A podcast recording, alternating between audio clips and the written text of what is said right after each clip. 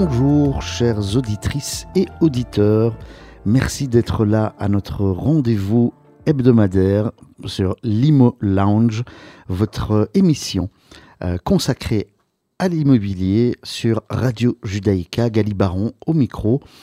On a eu l'occasion la semaine passée de recevoir euh, Frédéric Meis euh, de la société Isolabel, donc du réseau Bellisol. On avait eu euh, un entretien très sympathique et pas mal de réponses à nos questions, mais j'avais encore beaucoup de questions. Du coup, Frédéric Meis a eu la gentillesse d'accepter euh, de poursuivre cet entretien. Euh, bonjour Frédéric. Bonjour Gali, ravi de, de revoir pour cette nouvelle émission. bah écoute, tu deviens un voilà, habitué, un habitué. C'est magnifique. Alors, euh, voilà, la, la, la, fois dernière, tu t'étais présenté à, à, nos auditeurs. donc, je, je, je, dirais que si les personnes n'ont pas eu l'occasion euh, de, de, venir euh, ou d'écouter l'émission, ils peuvent encore le faire évidemment euh, sur les différentes plateformes, notamment sur Spotify ou YouTube, ou évidemment sur la radio. on, avait, on avait discuté un petit peu de je dirais, des principes généraux de, de, de, ton métier ou, voilà comment ça fonctionne euh, dans une société comme, euh, comme la tienne, euh, voilà, essentiellement sur les, les, portes, fenêtres, châssis. On avait parlé du bois, de l'alu, du, du, du, PVC, quelques tendances du marché, de l'évolution peut-être un peu mondiale également. et on avait abordé également le thème de la, la nouvelle construction. si, on va, si on va un peu plus loin, quelle est aujourd'hui, euh, je dirais peut-être, la, la, la qu'est-ce qui est compliqué aujourd'hui pour une société comme, comme la tienne? Parce que j'imagine euh, qu'il faut être euh, au taquet, il faut être performant, en même temps il faut faire attention au niveau économique. Tu nous avais parlé un petit peu justement sur le plan économique, il ne faut pas non plus une guerre des prix. Voilà, comment vois-tu les choses à ce niveau-là? C'est sans doute une des questions les plus difficiles que tu pouvais me poser. Ah, ben désolé, mais si tu veux, j'en passe à une autre. non, non, mais c'est très bien. Euh, je pense qu'on a plusieurs défis, mais, mais, mais je pense que c'est pour, euh, pour un ensemble de sociétés la même chose. Le plus grand des défis, c'est ce qu'on appelle la satisfaction client. Alors, c'est un mot un peu bateau, beaucoup de gens euh, vous diront oui, ça c'est un concept tellement abstrait. on le résume comme l'équilibre entre les attentes du client et le résultat. Mm ça, c'est ce qu'on va dire d'un point de vue théorique. La satisfaction n'est rien d'autre qu'un équilibre entre ce que le client attendait et ce qu'il a obtenu. Et on voit qu'aujourd'hui, les attentes des clients ont tendance, ont tendance à être soit de plus en plus élevées, soit en tout cas, les gens ont tendance à être, leurs facteurs d'insatisfaction sont de plus en plus présents. Et donc pour nous, c'est sur un niveau d'exigence de plus en plus marqué, sur un marché hautement concurrentiel, comme je le disais, d'être garant de notre qualité, voire, voire, d'assurer une amélioration, une consolidation de celle-ci, je ne vais pas dire chaque jour, mais chaque année. Et donc, le plus grand des défis pour nous, ce n'est pas tellement d'aller construire une notoriété, ce n'est pas tellement d'aller conquérir un marché, c'est de satisfaire un client et de lui faire comprendre que pour ce niveau de qualité-là et de satisfaction-là, c'est le bon produit, c'est le bon positionnement pris et c'est d'être garant de la confiance qu'il nous accorde. Et le reste, quelque part, on ne le maîtrise pas. D'accord. Et il faut aussi aujourd'hui être euh, écologiquement responsable. Euh, ça se traduit comment chez, chez, chez, chez Bellisol Mais Ça se traduit déjà de par la nature de notre métier. J'aurais eu, euh, comme je l'ai dit, j'ai eu un parcours professionnel qui m'a amené dans différents horizons.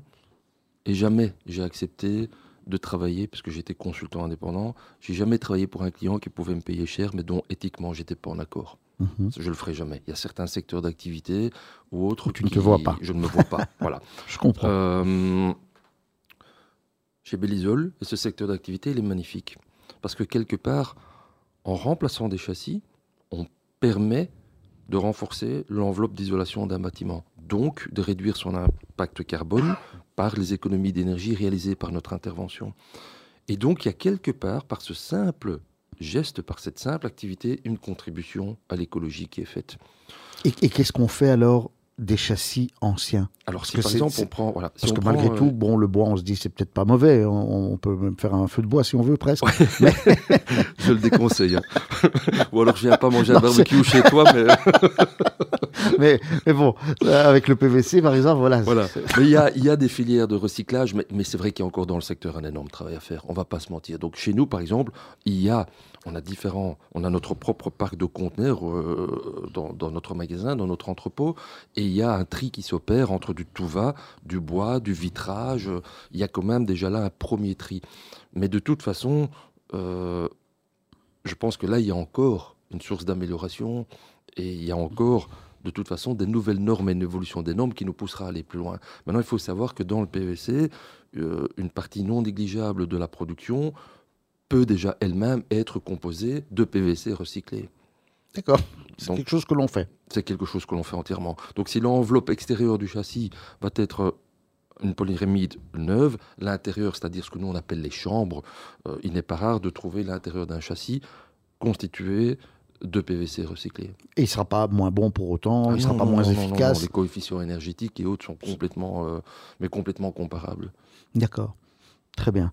Et y a-t-il d'autres euh, d'autres aspects qui, qui touchent peut-être, euh, que ce soit au niveau technologique ou mais qui touchent à, à- l'environnemental? Oui, ben, si on prend par exemple le bois, on a, on a le label euh, EPFC et on a donc l'ensemble des certifications qui fait ça veut dire quoi? Ça veut dire que toute la chaîne d'approvisionnement, depuis l'endroit où on a acheté le bois, notre usine de transformation et nous-mêmes, nous sommes certifiés. Et que pour le bois que nous utilisons là, il y a une rétribution d'argent qui va exclusivement au replantage d'arbres. Et donc, il y a quelque part ce circuit, cette économie, mais ce n'est pas une économie, mais il y a cette, cette dynamique écologique circulaire entre, oui, c'est vrai, pour réaliser tel chantier, des arbres ont été coupés, du bois a été consommé. Mais en réalisant ce chantier, On en grâce à ce label-là, Enfin, une quantité, je ne vais pas dire une quantité équivalente, mais partie du dossier, du frais des dossiers, sont rétribués à l'organisme qui a pour mission donc exclusivement de la replantation d'arbres au travers, euh, bah, au travers du monde. Quoi. D'accord. Donc ça, ça, c'est pas des arbres nécessairement en, en- en Belgique. C'est pas des arbres nécessairement. D'ailleurs, on ne produit pas nous de, de, euh, dans nos forêts. euh, oui, c'est vrai qu'il y a du chêne, mais la Belgique n'est pas un producteur de bois pour les menuiseries extérieures. En Europe, vous avez beaucoup la Pologne. Alors, je sais que c'est une connotation. Non, mais désolé, il y a énormément de forêts en Pologne. Mhm. Euh, mais la plupart euh, des bois, le méranti est un bois exotique qui ne pousse pas dans nos forêts. Quoi. En effet. Voilà. Ouais, ouais. D'accord. Et au niveau technologie pure, donc pas, pas spécifiquement lié à l'environnement, euh, qu'est-ce qu'il y a de, de- est-ce qu'il y a des nouveautés, est-ce qu'il y a des choses intéressantes, est-ce qu'il y a, il y a un futur que l'on veut atteindre? Alors, je, je- il n'y a pas véritablement, si on, si on peut faire un parallèle avec euh, l'industrie automobile, qui est, qui est une industrie euh, très axée sur, euh, sur l'évolution, hein, l'hybride, l'électrique, la voiture autonome qui, qui maintenant va être Mhm. par GPRS téléguidée, enfin, on pourra faire notre sieste dans notre voiture. Voilà, le, le châssis suit quand même pas non plus cette tendance-là. Euh, ça reste un secteur dans lequel l'innovation est certes présente, mais marginale par rapport à sa production. On ne peut pas dire qu'on a des, des, des, ingé- des armées d'ingénieurs en R&D euh, sur le Non. châssis de 2050. Ça, c'est faux. Par contre, comme je dis, il y a des, améliora- des améliorations constantes qui sont réalisées, euh, notamment et, et quasi exclusivement en vue de l'amélioration des coefficients d'isolation. C'est ça. Donc un, un meilleur double vitrage, par exemple, ou Voilà, les, les gaz utilisés, euh, le nombre de chambres, euh, le, le type de, de joint que, que l'on utilise. Peut-être juste dire, parce que ouais. comme tu, tu- tu- tu mentionnes le, le- le mot chambre, on Oui. l'avait déjà eu tout à l'heure, euh, peut-être à nos auditrices et auditeurs, qu'est-ce que la chambre dans un châssis? C'est une bonne question. Parce que c'est vrai que voilà, on a, on a quand même pas mal principe, voilà, connaissent c'est le principe pas. de l'igloo. Le principe de l'igloo, ça veut dire quoi? Ça veut dire que le meilleur isolant, c'est de l'air immobilisé. L'air est un isolant. Tant que l'air ne circule pas et qu'il est capturé dans un endroit, il, est, il isole. La chambre, si vous voulez, c'est des, c'est des compartiments à l'intérieur de votre châssis. Donc, à l'intérieur de votre châssis, c'est pas creux. Il y a des renforts pour assurer sa, sa pérennité et sa stabilité, mais il y a aussi ce qu'on appelle donc des chambres, c'est-à-dire des petits compartiments Mhm. les uns mis à côté des autres, qui forment donc des compartiments d'air immobilisés. Et au plus vous allez avoir de chambres, au plus vous êtes censé avoir un coefficient d'isolation élevé. D'accord. Et c'est donc au niveau du châssis À même. l'intérieur même du châssis. À l'intérieur À même du châssis. même du châssis, ouais. Donc pas de la vitre, hein Pas C'est de la vitre. Dans, dans c'est vraiment dans le dans le cadre. cadre. dans le cadre que vous allez trouver toute une série de, de compartiments euh, ou tout un. On pourrait le, le comparer à une ruche. C'est ça. Voilà. L'intérieur de châssis, c'est pas un tube vide, c'est une ruche Voilà, dans merci laquelle. pour cette, euh, euh, voilà. voilà. ces précisions. Je t'avais interrompu un petit peu Non, non, non, je t'en prie, je t'en prie. dans ce que tu avais dit. Euh, oui, donc voilà, pas de, pas de, pas de, pas de euh, R&D à, à, à outrance, mais quand même des améliorations euh, nécessaires. Est-ce qu'aujourd'hui, juste comme ça, j'y- pense, est-ce que par exemple le triple vitrage, c'est quelque chose qui est fortement demandé? Alors, dans notre secteur, co- comme je le disais la semaine passée, on est euh, plutôt axé sur la rénovation. Non. Et je vais, je vais peut-être euh, avoir un, là un discours qui va pas plaire à l'industrie du verre ou à certains concurrents. Mais moi, grave. le triple vitrage dans la rénovation, il faut me l'expliquer. Je veux dire par là que oui, le triple vitrage va vous permettre d'améliorer le coefficient d'isolation. Mais n'oubliez jamais, comme je le disais aussi précédemment, c'est la mise en œuvre du châssis dans son environnement qui est importante. Et aller mettre un triple vitrage dans une maison où les murs, par exemple, ne sont pas isolés, où la toiture ne l'est pas, pour moi, c'est une aberration. Parce que vous continuez à favoriser, et donc il y a isolation et il y a étanchéité à l'air. Et l'air doit circuler. Et donc si vous renforcez trop l'isolation avec le triple vitrage, l'air va circuler par les murs et vous allez avoir des problèmes d'humidité. Et donc il y a, il y a toute une dynamique du bâtiment. Quand vous touchez un élément du bâtiment dans son équilibre thermique, il faut bien vous dire que ça a des répercussions ailleurs. Et donc pour moi, le triple vitrage, je ne l'envisage que dans une rénovation globale ou dans le cadre d'une nouvelle construction. C'est ça. Là, là, là où on le voit euh, de temps en temps, euh, voilà, lorsque je fais des, des- des- des visites dans des appartements rénovés, c'est par exemple du triple vitrage euh, sur des chaussées bruyantes. Ouais. À ce moment-là, c'est pas spécifiquement pour le côté isolant thermique, mais peut-être pour l'isolant acoustique. Et là vient un sujet de prédilection. Encore une fois, je reviens fort là-dessus. Oui. Tout dépend de la mise en œuvre du châssis. Vous savez, un simple vitrage, acoustiquement parlant, c'est isolant. Un simple vitrage l'est. Quand on parle d'acoustique, il y a des normes à respecter et il y a des niveaux d'acoustique. Tout à Et fait. donc, dire je mets du triple vitrage par- parce que acoustiquement parlant, c'est bien. Moi, j'ai vu des triples vitrages mis dans des maisons où la finition était avec des petites lattes. Ça veut dire que dans le cadre d'une rénovation, on va pas très loin derrière. Et je peux vous dire que la mise en œuvre de ce châssis-là, tel qu'il est là, sera nettement moins isolant qu'un double vitrage bien installé. Et donc, pour ma part, l'acoustique, le triple vitrage peut être une réponse à une meilleure isolation acoustique, mais n'est pas la seule. Et un double vitrage, justement, avec un vitrage spécifique acoustique dans une pose que l'on considère comme acoustiquement nécessaire, c'est-à-dire aller très loin derrière la bâtée, mettre des isolants spécifiques, euh, une finition gros plafonnage. Bref, l'acoustique, ça demande une conception globale de la pose et pas simplement du vitrage, et ça demande surtout d'oser faire le chantier, on va le dire, euh, à la, dans le gros œuvre. Vous voyez ce que je veux dire? Ah À la oui, je gros, vois. on y va, on y va franchement. Mhm. Sinon, euh, je garantis pas le résultat. voilà. D'accord. Ben, c'est sur ces quelques mots qu'on va, on va s'arrêter là pour euh, quelques minutes euh, avec euh, une, une chanson euh, que tu as souhaité écouter puisque tu avais le, le- le- le choix de la musique. Et il s'agit de Lewis Capaldi avec Bruises que l'on écoute maintenant. On se retrouve dans quelques minutes avec notre invité du jour, Frédéric Mess. Counting days, counting days since my love up and got lost on me. And every breath that I've been taking since you left feels like a waste on me. I've been holding on to hope that you'll come back when you can find some peace. Cause every word that I've heard spoken since you left feels like a hollow street. I've been told, I've been told to get you off my mind. But I hope I never lose the bruises that you left behind. Oh my Lord, oh my Lord, I need you by my side. There must be something in the water. Cause every day it's getting colder. And if only I could hold you, you'd keep my head from going under.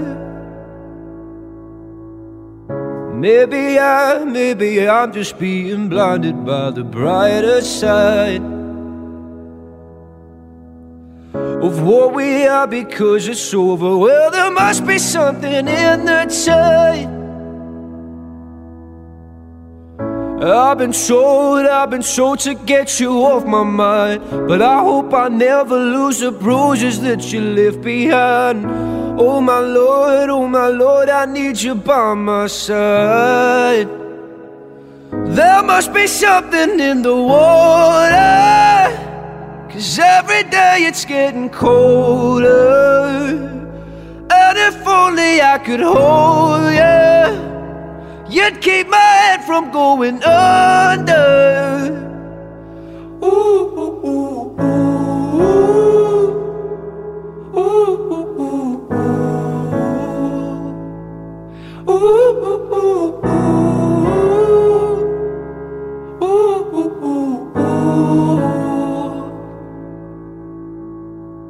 ooh, love I'm lost in. Your love I'm lost in. Your love I'm lost in. And I'm tired of being so exhausted. Your love I'm lost in. Your love I'm lost in. Your love I'm lost in. Even though I'm nothing to you now. Even though I'm nothing to you now. There must be something in the water. Cause every day it's getting colder. And if only I could hold you, you'd keep my head from going under. There must be something in the water. Cause every day it's getting colder. And if only I could hold you, you'd keep my head from going under.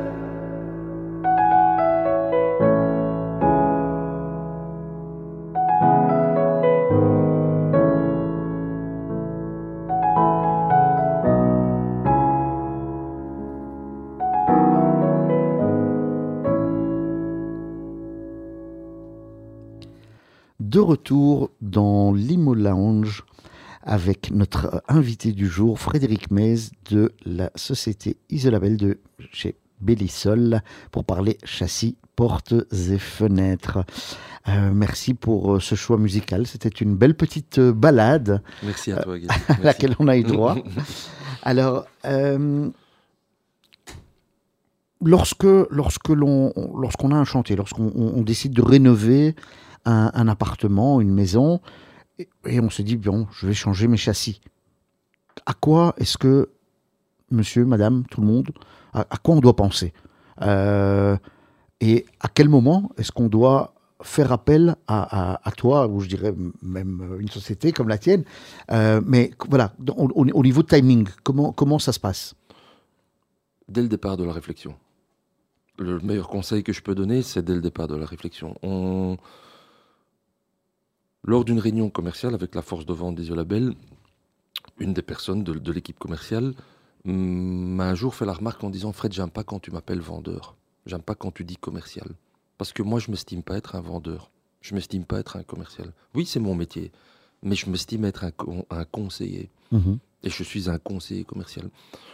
Alors ça peut paraître un peu, ouais, avec quoi Qu'est-ce qu'il vient Qu'est-ce qu'il Non, mais raconte Alors personnellement, Mais- je peux tout à fait comprendre ça, Voilà. parce que voilà, Voilà. ça a toujours Et- été mais il incarne vraiment ça. Et c'est vrai que chez nous, on a des vendeurs, on a des gars qui, qui sont là euh, pour proposer des produits, tout. Mais avant tout, il y a une approche de conseiller. Et être conseiller, c'est vraiment essayer d'imposer le fait de venir chez le client et de prendre le temps d'analyser le chantier et de l'écouter en fait. La première chose qu'on demande, c'est pose des questions actives et pose des questions ouvertes à ton client. Essaye de comprendre son besoin et pourquoi il le fait. Et c'est vrai que des fois, je suis un peu déçu ou interrogatif euh, du 21e siècle qui par moment privilégie trop une approche commerciale euh, 2.0. Mhm. On vous envoie par mail des dimensions, on vous dit euh, donnez-moi un prix. Oui. Ben, Ça, ça, ça va pas. Ça, c'est pas à la hauteur de notre métier. Pour moi, ça, c'est pas. On n'est pas des remiseurs de prix. Mhm. On, accompagne les gens dans un projet, et comme je le disais lors de notre première émission, c'est normalement, d'abord, faites-vous plaisir. Et après, on reviendra du pragmatique. On reviendra est-ce que c'est dans mes prix Est-ce que c'est dans mon budget Est-ce que finalement ça correspond véritablement Mais d'abord, e- exprimez votre envie et donc nous consulter, mais je dirais le plus tôt possible. Et, et- et vraiment, la, la première visite, le premier échange n'engage à rien. Chez nous, le devis n'est pas payant. C'est Mhm. pas, euh, on n'est pas, on n'est pas, on n'est pas là à ce stade-là de la démarche. C'est et d'ailleurs, une première visite peut aussi clairement amener à, mais madame, on va pas le faire. Oui, c'est pas nécessaire. C'est pas, Bien sûr. Voilà, on va pas le faire. Peut-être que l'on, ça se justifie pas trop. Peut-être que les préoccupations que vous me dites, mais en fait, je sais que je vais pas les rencontrer. Moi, demain, quelqu'un qui me dit, euh, je veux le châssis le moins cher du marché en quatre semaines parce que c'est important, mais je lui dis, écoutez, euh, c'est super, mais je vais pas pouvoir répondre à votre attente. Mhm. Et on, notre métier, c'est aussi d'essayer de, de ramener le client dans une certaine réalité des choses. Et dans une relation de confiance, ben, une relation de confiance, c'est, c'est de se dire véritablement, je suis là pour vous aider, mais je suis pas là pour faire l'impossible. C'est ça. Tu parles de délais. Quels sont les délais en, en général Alors, euh, on, on a des délais qui sont très, très, très fluctuants euh, sur les trois dernières années. On a Mhm. connu différentes bien sûr, crises, les différents crises. problèmes d'approvisionnement. De... On commence progressivement à revenir à un délai à la norme. En fonction du type de matériel, le délai, le délai moyen va être entre 10 et 18 semaines. Et donc, on peut compter entre 12 et 14 en moyenne. Mais ça dépend du type de matériel, ça dépend du type de châssis. En d'autres termes, un châssis tout simple, carré, ça va pas être la même chose que certains châssis en bois que l'on connaît, euh, cintrage Napoléon, avec beaucoup de croisillons. Et c'est un, ça va être un autre type de travail, un autre type de délai qui va être demandé. Et Mhm. donc, c'est entre 8 et 18. Ça, c'est une norme. Mais si quelqu'un veut être plus précis, entre 12 et 14. Mhm. Et alors, quelles, euh, quelles sont donc quelles sont les, les, les, clés, je dirais, pour réussir dans, dans, dans, dans ce secteur? L'humilité, c'est la seule. C'est. euh, Moi, je suis rien sans les équipes qui travaillent avec moi. Et je... elles ne travaillent pas pour moi. hein. Elles travaillent avec moi. Et je ne suis qu'un maillon de la chaîne. Et moi, j'ai par exemple beaucoup de respect pour chaque maillon, mais particulièrement pour les poseurs. C'est dur. C'est un métier C'est difficile. un métier difficile. Moi, j'ai connu dans ma jeunesse des métiers difficiles. J'ai fait le choix d'être euh, indépendant financièrement de mes parents très tôt, très très tôt.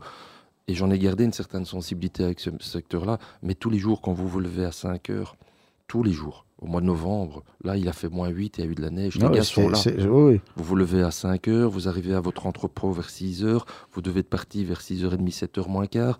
Sinon, si vous n'êtes pas dans le centre de Bruxelles à 8h30, le client appelle et, et est déjà nerveux parce qu'il ne voit pas les ouvriers arriver. Et c'est vrai qu'on n'arrive pas avec ses tartines à midi euh, sur un chantier dans le bâtiment. Donc, c'est le métier.